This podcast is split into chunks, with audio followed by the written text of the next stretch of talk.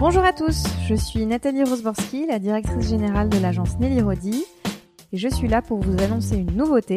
Désormais, toutes nos masterclass Nelly Rodi seront capturées sous forme de podcast pour ne rien manquer de ces moments privilégiés. Nouvelle génération créative, entrepreneurs audacieux et visionnaires, tous les talents contemporains se retrouvent sur le divan de Nelly Rodi pour un moment d'échange et de partage autour d'un thème pensé par Nelly Rodi. Engagement, identité, séduction, tout est questionné pour recueillir un témoignage inspirant. Bonne écoute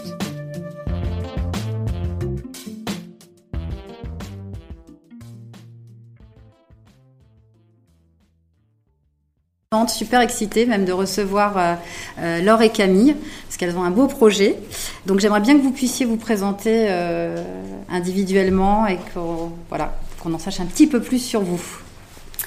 Bonjour à tous, donc je suis Camille Legal, cofondatrice de Fairly Made. L'idée c'est qu'on revienne un tout petit peu sur nos parcours, donc formation école de commerce avec deux années en classe préparatoire en amont. Euh, j'ai rapidement débuté dans la mode en sales merchandiser actuellement.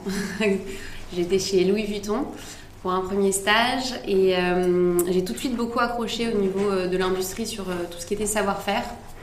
J'ai poursuivi aussi au Pérou dans une petite structure en maroquinerie qui travaillait aussi bien du tissu, donc sur des métiers à tisser à pédales artisanaux, et euh, j'ai vraiment découvert qu'en fait, on parlait très peu de ce qui se passait euh, tout le temps de création et tout le temps de fabrication au niveau du marketing et de la communication. Et donc de retour en France, euh, je suis retournée en maison de luxe puisque j'ai travaillé chez Chanel en tant que business analyst. Avant de finir à Hong Kong où on a vraiment lancé Fairly Made. On aura l'occasion d'en reparler. L'important dans tous ces parcours-là, c'était vraiment d'être au plus proche de ce qui se fait dans, le, dans les savoir-faire, de comprendre comment ça se passe aussi. Et euh, on aura l'occasion d'en reparler, mais Fairly Made, c'est avant tout euh, voilà, un retour aux, matières premières et à la traçabilité. Et on est ravis d'en parler aujourd'hui avec Cécile. Très bien, donc moi je m'appelle Laure Betch. Euh, donc pour reparler de mon parcours, j'étais dans le textile depuis assez jeune parce qu'en fait ma grand-mère a une boutique de prêt-à-porter à Royan.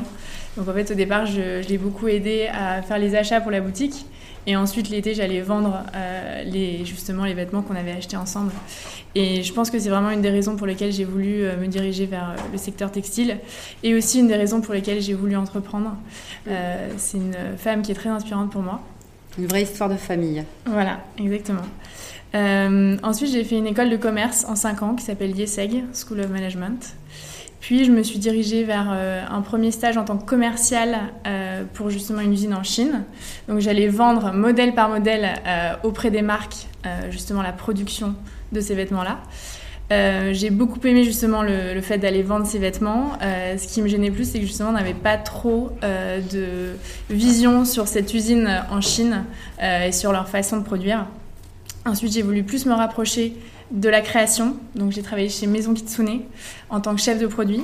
Donc là pour moi c'était les premières visites d'usine. Euh, j'étais hyper contente de découvrir un savoir-faire, des gens qui étaient passionnés, qui allaient passer des heures à faire un beau produit. Euh, et puis ensuite je suis passée chez Another Stories, euh, donc marque du groupe H&M, où là j'étais développeuse, donc en charge du bon développement de ma catégorie de produits, qui était donc les sacs. Et donc, je gérais en fait la cohérence de la collection et je pilotais les marges. Voilà.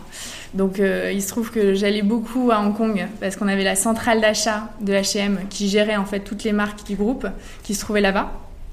Et donc, c'est là où Camille était à Hong Kong aussi. et on a commencé à se poser les questions de bah, voilà, dans quelle industrie on travaille et euh, qu'est-ce qu'on peut faire pour améliorer les choses.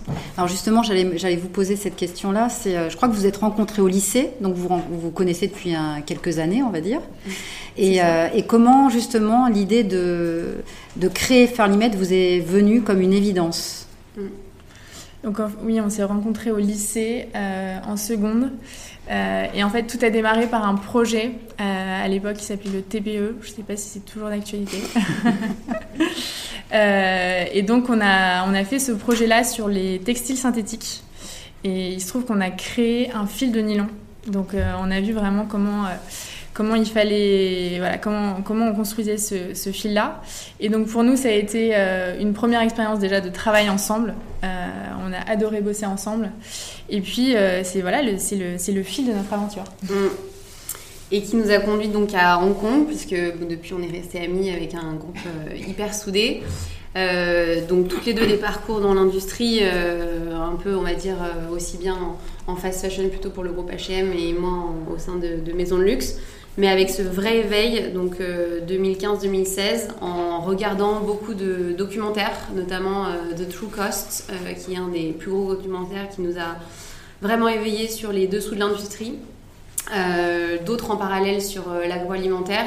Mais l'idée, c'était vraiment de se dire, ok, en fait, on travaille dans une industrie euh, qui présente des facettes hyper paillettes, avec des défilés qui finalement occultent aussi ce qui se passe derrière ces vêtements. Et même, comme je le disais tout à l'heure, dans des maisons de luxe pour lesquelles je travaillais, c'est des choses qui ne sont pas du tout exprimées. C'est pas des choses qui sont présentées à la cliente. On ne parle pas du temps nécessaire euh, pour la confection d'une veste. On ne parle pas du temps nécessaire pour euh, rebroder une robe haute couture avec tous les sequins qui sont nécessaires pour, la finaliser. Et ça, c'est hyper frustrant, surtout quand on, réalise euh, le temps, l'énergie. On a des artisans dans la salle, et donc je pense qu'ils savent de quoi on parle, mais qui, quand ils finissent finalement un, produit et que tout ce savoir-faire et tout cet artisanat n'est pas révélé au grand jour, c'est une forme de frustration. Euh, et donc voilà, je pense qu'on a un peu vécu euh, ces mêmes éléments-là. Euh, à Hong Kong, moi j'ai rejoint une association qui s'appelle Redress, qui donc ouvre les yeux justement et qui travaille auprès des consommateurs pour leur faire prendre conscience qu'en tant que consommateur, on a un vrai devoir. Parce que finalement, quand on prend le. On parlait de life cycle assessment tout à l'heure, l'impact d'un produit sur sur, son, sur l'environnement, euh, le, consommateur est responsable quasiment de 40% de cet impact. Et en fait, euh, c'est une bonne nouvelle de dire que le consommateur lui-même, euh, aujourd'hui, peut, peut, changer les choses. Donc Redress agit à ce niveau-là, mais aussi au niveau du design, puisqu'il propose pas mal de, de formations, il valorise beaucoup l'éco-conception. Et ça, ça nous a bien mis le pied à l'étrier. En parallèle, Laure suivi aussi un cours. C'est ça. Donc en fait, tout s'est passé un, soir euh, à Hong Kong, justement. On a commencé à, mettre un peu tout, sur la table euh, et on s'est dit, bah, concrètement, nous, dans nos boulots, qu'est-ce qu'on peut faire euh, Comment est-ce qu'on peut agir pour faire changer les choses, pour améliorer les conditions il se trouve qu'on s'est rendu compte qu'on était euh, justement euh, qu'on n'avait pas la marge de manœuvre nécessaire pour avoir un impact. Euh, et donc c'est comme ça qu'on a commencé à, rechercher ces solutions-là. Donc moi en parallèle j'ai demandé à H&M justement de me faire une formation sur l'éco-responsabilité. Donc ça c'était un super point de démarrage pour nous. Donc c'était une formation en fait qui nous a appris quelles sont les, les matières principales, les sur quel point en fait, euh, quels sont les points de vigilance à avoir sur chacune de ces matières, et ensuite quelles sont les alternatives qui existent. Et on s'est rendu compte qu'il y avait beaucoup d'alternatives euh, qui existaient, et en fait que côté acheteur, il y avait un vrai manque de savoir euh, sur toutes ces solutions-là. Donc on s'est dit, bah voilà, on va être le lien entre tout ce qu'on voit sur le terrain qui se fait de bien et les marques de mode. Et alors justement, si vous deviez définir Furly Made aujourd'hui, donc, euh, comment est-ce que vous présenteriez euh, donc, euh, cette entreprise? Mm. Donc Fairly c'est une société de sourcing et de fabrication éco-responsable qui a pour mission de réduire l'impact dans l'industrie sur l'environnement et d'améliorer les conditions sociales pour les travailleurs. Donc pour répondre à cette mission-là, on a défini des outils. Donc on a d'abord notre bibliothèque matière qui rassemble euh, à peu près 500 matières. Donc c'est des matières que nous on allait sourcer euh, pendant nos voyages. Euh, et donc c'est voilà, du coton biologique qui va être labellisé GOTS. on a des laines qui sont recyclées, du cachemire recyclé, des laines qui sont, qui sont certifiées Responsible Wool Standard. et on a aussi beaucoup d'éco-viscoses, qui viennent de forêts qui sont éco-gérées. Donc ça c'est notre premier outil. Euh, et le deuxième outil, ça va vraiment être les chaînes euh, de production euh, qui sont traçables. C'est-à-dire qu'en fait, on a identifié chacun des acteurs de la chaîne. Donc, quand on parle d'un vêtement, il y a énormément d'acteurs. Et en fait, on est allé voir voilà, les, fermiers. On, y, revient d'ailleurs. On était là, on est arrivé ce matin. on revient de trois semaines de voyage justement en Inde. Et on a participé à la récolte du coton. Donc voilà, on rencontre ces fermiers, ces filateurs, ces teinturiers, ces tisseurs euh, et ensuite euh, ces confectionneurs et on s'assure de leur engagement sur le point social, environnemental et éthique. Pour ça, euh, on travaille avec des certificateurs. Et la promesse Fairly Made, c'est une, une, rencontre en physique en plus de chacun de ces acteurs-là. Donc c'est comme ça qu'on garantit la traçabilité des vêtements que l'on produit. Et justement, comme on sait que l'éco-responsabilité aujourd'hui, euh, c'est, euh, en tout cas, on n'a plus le choix et qu'il faut y aller. C'est quoi votre véritable point de différence, votre singularité à vous, mm. à toutes les deux, dans vos démarches, dans ce que vous faites avec, euh, avec vos clients? Mm. Alors dès le départ, nous on a voulu et on a cru au rapport physique, au rapport à la matière, parce que finalement, quand on parle d'éco-conception, il y a des outils de plus en plus, on va dire, digitaux qui existent. On parle de life cycle assessment. Euh, il existe aussi des plateformes qui mettent en relation des usines euh, engagées et des marques. Euh, nous, on a vraiment cru avant tout à ce rapport de présentation de la matière. Donc, leur parler du premier outil qui est la bibliothèque matière. Et ça, ça nous a différenciés depuis le premier jour parce qu'en fait, ça a été l'outil de transformation. C'est-à-dire que un, directeur de studio, un styliste, ils ont besoin d'éléments tangibles pour pouvoir se projeter. Euh, de même que l'acheteuse, quand euh, elle a reçu la fiche de produit et qu'elle se dit Ok, euh, ma marge est de temps, qu'est-ce que je vais pouvoir faire pour les collections à venir? Nous, on arrive avec des éléments justement de prix, on arrive avec des éléments matière et on a d'une partie, dans le showroom une partie matière et une partie produit fini. Et ça, c'est hyper important. C'est vraiment pour que l'ensemble des, acteurs de la maison se projettent. on leur montre justement un denim monté, une veste, et on a comme ça une petite collection faire email qui nous permet vraiment de montrer aux acheteurs ce qu'il est possible de faire aujourd'hui. Et où est-ce que vous allez? C'est quoi votre, vos différentes géographies? Oui. Alors, nos régions de sourcing, elles dépendent vraiment de la matière première. Mhm. Donc, on a créé en fait une forme de circuit court à proximité de ces viviers de matière première. Donc, pour le coton bio, euh, on est en Inde, de même que pour les éco-viscoses ou encore le polyester recyclé. On sera en Chine pour les cachemires recyclés, la laine recyclée et en France euh, pour euh, de même des fibres recyclées euh, et bientôt des filières avec les fils de coton justement qu'on a pu tracer et qu'on connaît nous en Inde qui seraient travaillées dans des usines en France. D'accord. Et quelles sont aujourd'hui, parce que vous avez un certain nombre de, clients, mm. quelles sont les plus grosses demandes qui sont faites par vos clients, par les industriels mm, mm. Où est-ce que ça commence et jusqu'où vous allez en fait dans votre démarche, dans votre travail, dans votre quotidien la plus grosse demande, je dirais qu'elle est sur les matières. Euh, les matières parce que c'est ce qu'il y a de plus tangible. Euh, voilà, déjà ça, euh, on a un contact avec la peau. en plus de ça, c'est quelque chose sur lequel on peut communiquer facilement. et c'est quelque chose sur lequel on peut facilement justifier une augmentation du prix. Mm. Donc aujourd'hui, on a beaucoup, beaucoup de demandes, nous, sur du coton biologique qui est certifié GOTS. après, c'est sûr qu'on ne peut pas faire toute une collection en coton bio.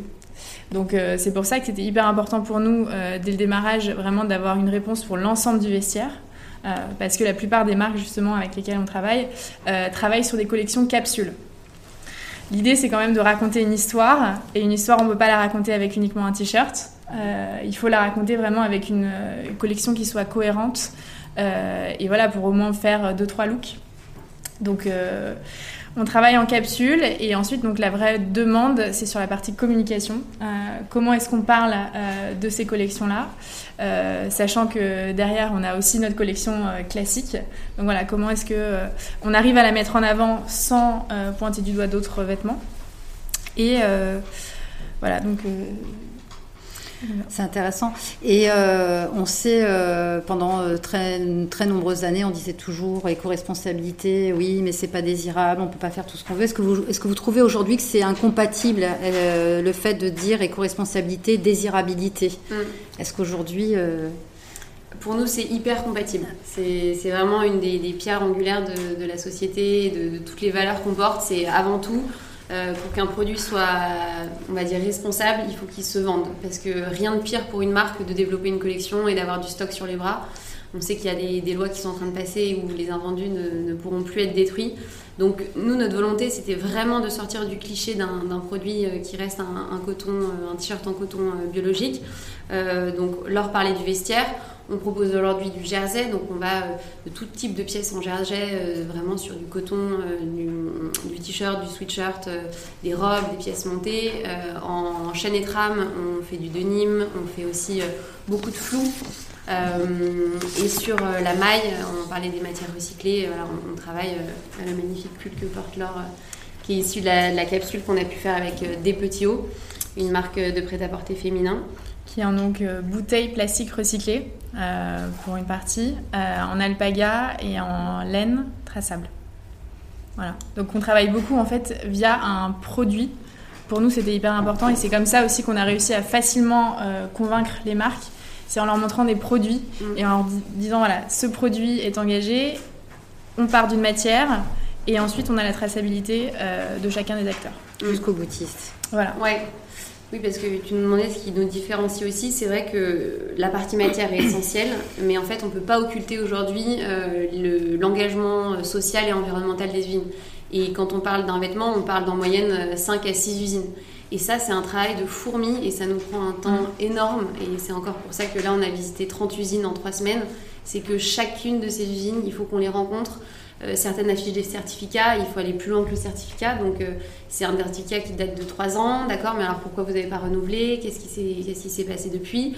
Quel est l'engagement aussi, euh, on va dire, humain de ces, directeurs d'usine? Parce que donc, les trois piliers, c'est vraiment le social, l'environnemental et l'éthique, l'éthique étant très compliqué à mesurer. Donc nous, c'est plus une rencontre avec les directeurs de ces usines-là pour comprendre d'où ils partent, qu'est-ce qu'ils ont envie de faire. Euh, mais il y a une chose qui est très euh, vraie, c'est que si la demande n'est pas là, l'usine ne va pas continuer.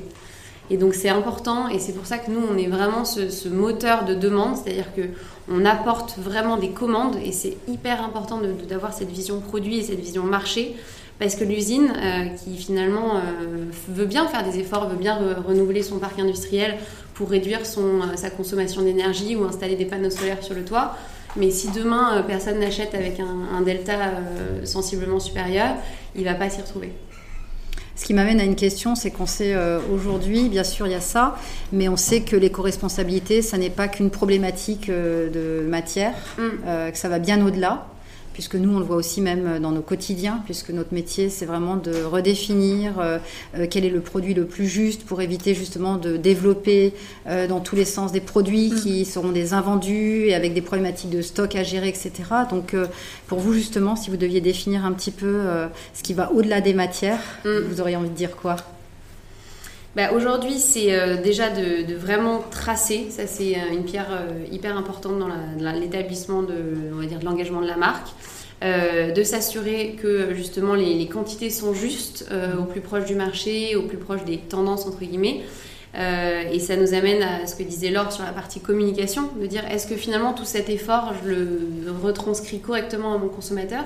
Est-ce qu'au-delà de l'étiquette, parce qu'une fois que l'étiquette est coupée, est-ce que ce... Qu'est-ce qui reste? Qu'est-ce qui reste? Absolument. Est-ce que la matière parle d'elle-même? Est-ce que le, le, vêtement va bien évoluer? Parce que rien de pire aussi qu'un vêtement qui va boulocher au bout de, deux semaines. Donc nous, on a vraiment, et c'est pour ça qu'on part de cette base-là du métier de chef de produit de l'or aussi, d'être hyper rigoureux sur les qualités et sur le, produit qu'on sort. Mais voilà, c'est vraiment tout ce qui va rester sur ce produit une fois qu'il sera produit. Et euh, ça nous amène à ce qu'on est en train de développer. Donc c'est aussi un peu un teasing pour 2020, mais sur la suite, à savoir euh, et cette mesure de justement d'impact du vêtement, mais qu'est-ce qu'il en reste après euh, Donc là, on enregistre aujourd'hui toute cette donnée ADN du vêtement qui est liée à la matière, mais liée aussi à son voyage. donc là, c'est aussi ce qu'on a fait pour des petits hauts ou pour d'autres marques en ce moment, mais qu'on va commencer à enregistrer et à rendre lisible pour un consommateur qui sera peut-être pas le consommateur de rang 1 entre guillemets, mais euh, grâce à tous les systèmes de revente ou euh, l'émergence de Vinted aujourd'hui, comment faire pour que euh, le consommateur, qui soit le troisième acheteur sur cette pièce-là, puisse aussi savoir ce qui se passe sur son vêtement? Est-ce que vous êtes souvent confronté à des problèmes de coût? Alors, c'est la partie de l'or. Euh, au démarrage, c'est ce qu'on pensait. Euh, et on pensait que ça allait être un gros problème pour les marques. Euh, il se trouve que justement, en faisant tout ce travail-là de creuser en fait les filières, on se rend compte qu'il y a beaucoup d'intermédiaires, il y a beaucoup d'agents, agents de fil, agents de matière. Et mine de rien, c'est des gens qui prennent aussi des pourcentages à chaque fois. Et que nous, en allant sur place, on peut éviter. Donc après, c'est sûr qu'il y a la matière première qui va être plus chère. Donc là, on est à peu près, si on considère simplement la matière, aux alentours de 10% plus cher. mais derrière, en fait, on voit des marques qui, réagissent en fait différemment. Il euh, y en a certaines qui se disent bah voilà, on va augmenter notre prix parce que derrière euh, on va pouvoir communiquer sur, ce, sur cette matière qui va être plus durable. Et il y en a d'autres qui se disent bah en fait on ne veut pas en parler parce que euh, elles ont peur justement que ça casse avec leur ADN très mode. Et donc elles vont absorber les coûts en interne. Mmh. et, vous sentez de la part des marques qu'il y a de plus en plus de demandes? Ah, c'est impressionnant. Vraiment, c'est euh, et pour nous, c'est un plaisir. Mais c'est-à-dire qu'on a commencé il y a trois ans justement à creuser toutes ces filières-là, à aller sur le terrain. Euh, et en fait, depuis trois ans, mais ça a tellement évolué. Mm. on a des demandes tous les jours et euh, en fait, les marques ne savent pas trop par où commencer. Elles ont besoin en fait d'un vrai accompagnement parce qu'aujourd'hui, il n'y a pas eu énormément de formation mm. à ce sujet-là. Donc euh, là, on se retrouve avec des acheteuses qui euh, bah, font leur métier euh, depuis toujours. Et moi, c'était pareil. Hein. je faisais mon métier, enfin, voilà, j'avais mes rythmes de collection qui étaient hyper intenses. Et finalement, parfois, on ne prend pas le temps justement de, bah, de prendre un peu son hélicoptère view et se dire, voilà, de prendre de la hauteur et se dire, bah, en fait, qu'est-ce que je fais et comment est-ce que je peux améliorer les choses. Mm.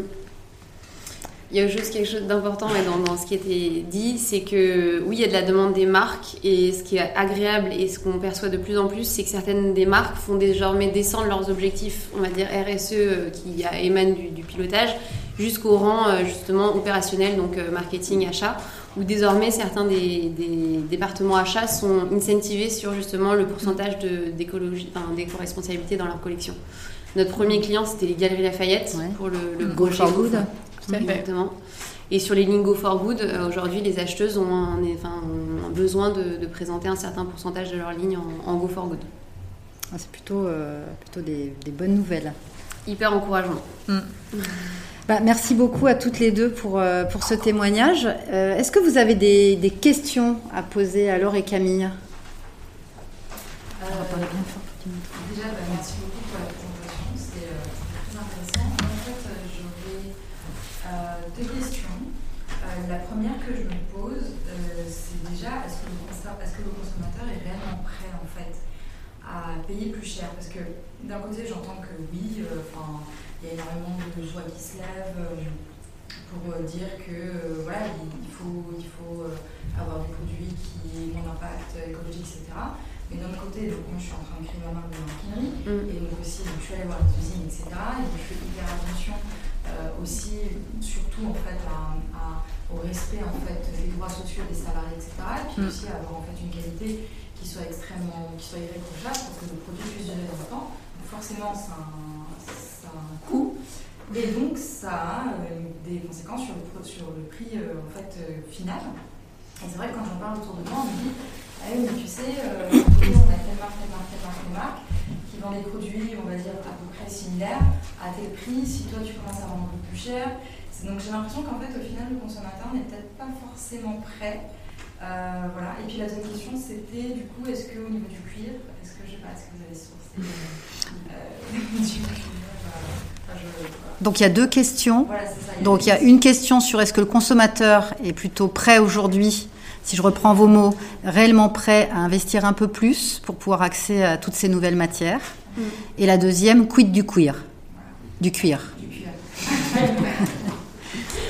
Euh, je vais peut-être te laisser répondre sur le cuir. Mhm. Ouais, on commence par la deuxième.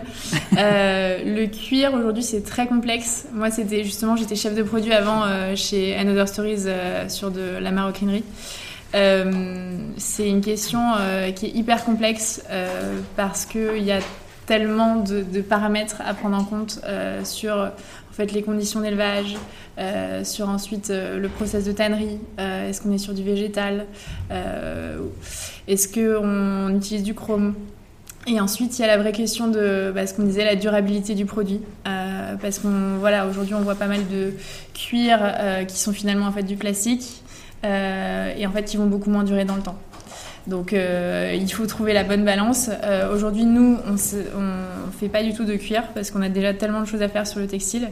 Euh, mais c'est une vraie question qui se pose.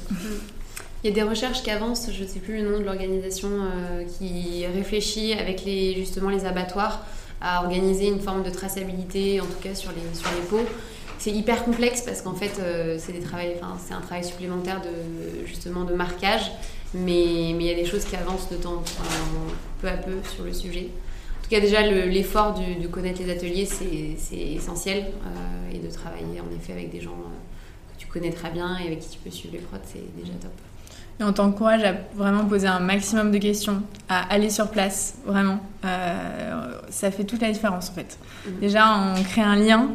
Et euh, en plus de ça, c'est le moment où voilà, on se rend compte des conditions, on peut échanger avec des travailleurs. Euh, et c'est comme ça que tu crées un vrai lien mm. entre ce qui se passe. Et derrière, ensuite, ça va t'aider aussi sur la définition de ton histoire. Ah et alors du coup sur la deuxième, la première question qui était celle du prix et en effet la, la partie consommation. Je pense que le consommateur, il est prêt sur un certain delta. C'est-à-dire qu'en effet, euh, quand euh, on lui présente une super histoire avec, euh, je sais pas, à peine 10% de plus, je pense que oui. Après, je ne sais pas à quel prix t'envisageais de présenter tes produits. tout est question de, du produit et de la valeur perçue de ton, de ton produit. Je pense que c'est hyper important d'arriver à se positionner. En fait, on voit aussi qu'il y a des marques qui aujourd'hui arrivent à vraiment abaisser leurs coûts en offrant des beaux produits plutôt bien euh, conçus parce que les volumes euh, arrivent aussi euh, avec. je sais pas, tu peux aussi voir du côté de Adapta Paris mm-hmm. qui propose des cuirs justement issus des, maisons et avec des volumes hyper raisonnables et je crois qu'elle a des bons prix donc ça peut être une bonne option. Est-ce qu'il y a une deuxième question? Oui? Comment est-ce que vous trouvez ces matières Comment est-ce que vous trouvez ces usines Alors, votre question, c'est comment est-ce que Laure et Camille trouvent les matières et comment elles trouvent les usines?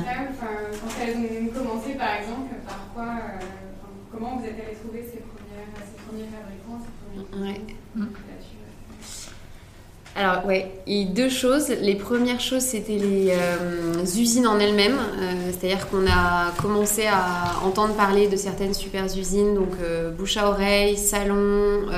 moi, à l'époque, je vivais à Hong Kong, donc il y a aussi beaucoup de familles d'anciennes, d'anciens industriels où on a eu l'occasion de rencontrer des usines de, de mailles au départ. je pense que la sélection matière, c'est quelque chose qui est arrivé hyper vite. et en fait, on a surtout catégorisé les matières. Donc, Laure en parlait au tout début coton bio, polyester recyclé, euh, matière cellulosique, euh, maille recyclée. Et là, on a tout de suite essayé de trouver les meilleurs fabricants sur, euh, sur ces matières-là. Le coton bio, c'est une histoire encore plus sympathique, c'est qu'on a trouvé une communauté de fermiers avec laquelle on travaille qui ne cultive le coton qu'avec de l'eau de pluie. Euh, auprès desquels on était justement pour la récolte il y a quelques semaines. Mm. Euh, et, en fait, c'est incroyable, mais ce qui est frustrant, c'est que c'est des gens qui n'arrivent pas aujourd'hui à vendre 100% de leur euh, récolte au prix du coton biologique. Donc, une fois que la période donnée, enfin la période de, vente est clôturée, il faut savoir que le, coton, là, la période de récolte a commencé fin octobre, début novembre, et va finir en février. Et jusqu'en juin, grosso modo, eux essayent d'écouler la matière fraîche de l'année. Et à partir du, mois de juin, s'ils n'ont pas réussi à, écouler euh, justement le, coton bio, euh, le reste sera vendu au prix du coton conventionnel. Donc euh, ça, c'est un peu une mission qu'on a pris. Mais globalement, c'était d'abord notre réseau. ensuite, c'était des salons. donc pas mal à Hong Kong, autour de Fair Trade. Euh, et puis après, c'est vraiment d'aller sur place et de poser des, milliards de questions. Euh, qui travaille, euh, quelles sont tes relations avec cette personne-là. Et en fait, après, c'était aussi des, des, contacts qui se sont recroisés. Mm. et après, on est vraiment allé sur place. C'était compliqué, en fait, au démarrage pour nous d'aller toquer aux portes quand on n'avait pas encore vraiment la demande. parce que, comme le disait Camille, c'est des gens qui sont prêts à faire les efforts, mais derrière, il faut qu'il y ait des commandes. Euh, donc au démarrage, on n'avait pas de commande, c'était notre conviction personnelle. Euh, donc on a rencontré assez rapidement les galeries Lafayette. Euh, donc ça c'était super pour nous parce que c'était un super nom et qui résonnait même jusqu'en Inde. Donc c'était grâce à cette demande-là et ces quantités euh, qu'on a réussi euh, en fait à aussi mettre euh, en relation toutes ces personnes-là. Parce que parfois on a rencontré des gens qui étaient très bien sur la matière première, mais qui travaillaient pas forcément avec les bonnes personnes pour la suite du process. Donc ça a vraiment été un travail de mise en relation des bons acteurs. tout d'abord, je à vous remercier pour votre intervention qui était très intéressante. Moi, j'avais une petite question. Vous travaillez aujourd'hui essentiellement sur le textile. Et de ce que j'ai entendu tout à l'heure sur le cuir, probablement pas, on ne sait pas encore. Et sur la partie accessoires, tout ce qui est boutons, tout ce qui est euh, strass ou bijoux pour les vêtements. Mm. Embellishment Oui. Donc, je ne suis pas du domaine. Hein, euh. la question est donc de savoir si euh, quid d'aller au-delà du textile, mm. sur tout ce qui peut être finition, embellishment, boutons, etc. Bah déjà, le cardigan que je porte, justement, est fait à partir de boutons qui sont de l'acétate biosourcé avec de la cire de bois. Euh, voilà, donc euh, on essaye aussi de trouver euh, des boutons qui soient dans des matières à, impact réduit. On a des boutons en polyester recyclé également. voilà, donc c'est possible. C'est possible. c'est pour le recycler généralement il y a toujours une part uniquement de recyclé. Et puis ensuite, on s'attaque aussi à tout ce qui est labeling, donc les étiquettes de marque, les hang tags. et ça, on les fait alors en coton recyclé. Euh, on pourra vous, les montrer après. Euh, donc en fait, on récupère les chutes euh, de nos productions qu'on va broyer, qu'on va mixer avec de l'eau et on va en faire une pâte qui est faite justement à partir de, ce coton-là. Donc c'est possible aussi sur la partie embellishment. Après, sur tout ce qui est strass, aujourd'hui, il n'y a pas de solution. Strass métallique, non, on n'a pas. Alors les zips, euh, alors il y a YKK, je crois, qui a sorti une nouvelle gamme qui s'appelle Zébulon, euh, qui est fait à partir de recyclés. Euh, donc c'est une solution. Aujourd'hui, c'est pas top en termes de look. Donc ça, c'est pour l'instant, nous, vraiment, c'est on travaille avec des zips qui sont classiques, mais on sait qu'on suit de très près toutes ces nouvelles innovations. Et du coup, peut-être que toutes ces contraintes euh, vont devenir des boosters de créativité et vont donner naissance justement à des nouvelles formes. Euh, pourquoi pas? Complètement, ouais. Bah, l'idée de l'upcycling euh, qui a été drivée, euh, il y a quelques noms qui nous viennent en tête, mais euh, les récupérables par exemple, qui viennent avec ce vrai challenge de trouver un vivier de matière et de se dire bon bah qu'est-ce que je vais Qu'est-ce que j'en fais finalement? Et qu'est-ce que mm. je crée avec ça? Exactement. Quelle est la propriété première de ce tissu-là? Qu'est-ce qui va, quel est le drapé Qu'est-ce que je vais pouvoir en sortir? Et ça fait mm. partie aussi des nouvelles contraintes de la création. Bah, je trouve que c'est pas mal justement, c'est assez intéressant. Oui. Mais justement, euh, comme vous avez une bibliothèque matière, est-ce que vous vous intéressez à, développer une bibliothèque avec des, matières qui existent déjà, justement pour toutes ces marques de, mm. Parce qu'il y a beaucoup de, rouleaux en fait qui ont été produits et qui dorment. Mm. Euh, et il y a, quelques initiatives, mais je pense qu'il y a un vivier plus important encore non exploité. Est-ce que euh, ça vous vous y pensez aussi ou vous êtes vraiment sur euh, développer euh, un réseau de... Que faire avec l'existant? Non, ça fait aussi partie de notre offre. Aujourd'hui, en fait, euh, les marques avec lesquelles on travaille, on, justement, on leur propose de récupérer leurs anciens rouleaux et de les revaloriser. donc ça, on l'a fait justement pour des petits hauts. Tu pourrais mieux en parler parce que tu as suivi le. Ouais, ce sera les nouvelles pochettes de Noël dans lesquelles ils offriront justement les, les, pièces. et ça, c'est c'est très lié aussi à la localité des entrepôts, à faire aussi euh, vivre des associations incroyables qui sont euh, souvent euh, des associations soit en réinsertion, donc qui réapprennent justement des métiers de couturière à, à certaines personnes. Mais oui, en effet, on s'intéresse beaucoup à ces viviers existants. Après, c'est pour nous aussi des initiatives qui viennent naturellement pour des designers. C'est important que la démarche euh, vienne aussi euh, de ce côté-là. Euh, il y a tout ce qui est recyclerie, qui sont déjà des vrais nœuds de, concentration des matières. après, à plus grande échelle, il y a quelques boîtes qui se sont attaquées au sujet. C'est très compliqué parce que souvent ces fins de, rouleau, elles sont pas là pour rien. Il y a du défectueux, donc il y a une manque d'homogénéité en fait dans ces, stocks-là pour des marques de mode et à niveau industriel, c'est compliqué d'offrir euh, justement une, comme je disais, vraiment de l'homogénéité sur ces matières-là. Euh, en tout cas, nous, ce qu'on encourage, c'est ce qu'on disait tout à l'heure, c'est produire la juste quantité en fonction de, ce qui est demandé et de la, capacité d'achat des, consommateurs. Euh, et sinon, sur le cuir, on parlait de l'initiative d'Adapta qui, justement, aujourd'hui, fonctionne très bien. Est-ce qu'il y a une dernière question? Oui. Euh, merci beaucoup pour tout ça, c'est vraiment très précieux. Euh, et, euh, bravo pour le projet, c'est formidable. Ma, première question, c'est accompagner demain une maison de haute couture?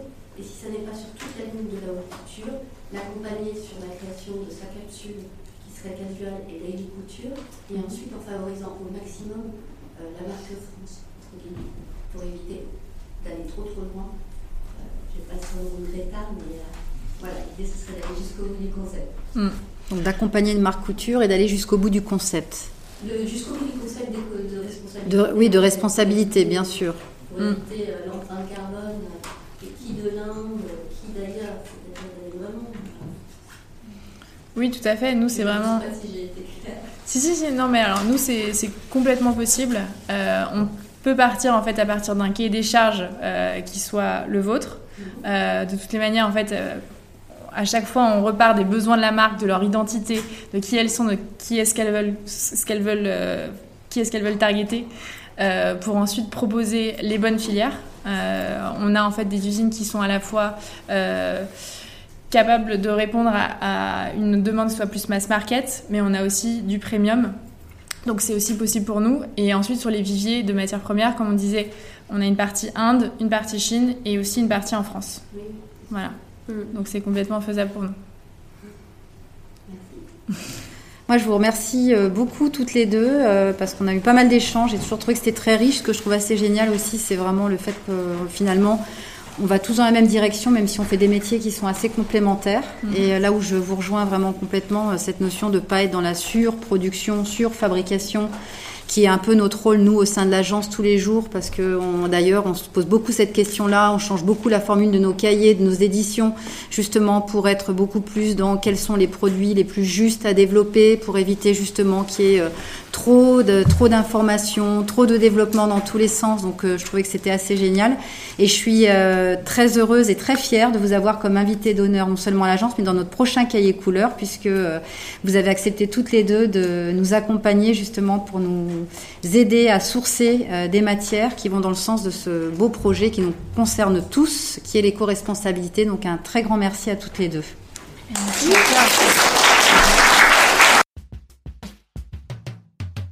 Merci pour cette écoute.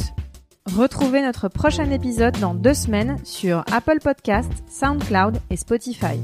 Et suivez toute notre actualité sur les réseaux sociaux de Nelly Rodi. À bientôt!